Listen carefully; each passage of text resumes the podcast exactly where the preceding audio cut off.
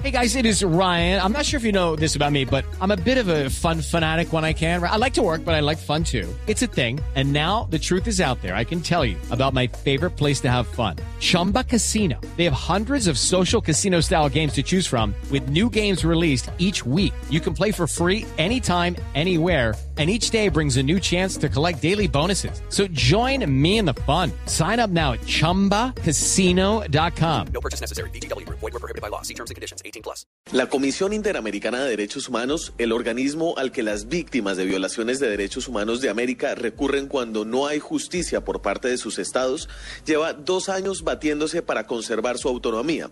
Así lo puso ayer su presidente, José de Jesús Orozco. Pero lo que no podemos hacer es que un proceso que lleva dos años continúe porque la reforma constante impide precisamente que se cumpla con él la misión que tiene encomendada esa institución. La independencia de la comisión ha estado bajo ataque por parte de diversos estados de la OEA, que han alegado que la comisión debía reformarse y hacer algunos procedimientos más claros. Por ejemplo, la forma en que elige a su secretario ejecutivo, las condiciones para expedir medidas cautelares y la financiación de sus diversas relatorías.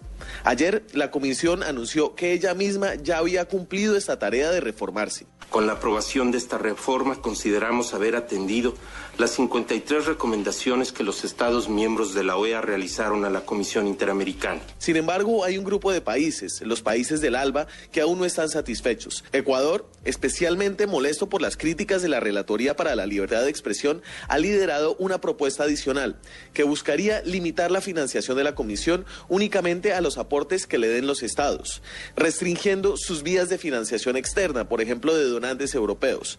Esto resultaría en el estrangulamiento de las funciones de la comisión, según dijo el presidente Orozco.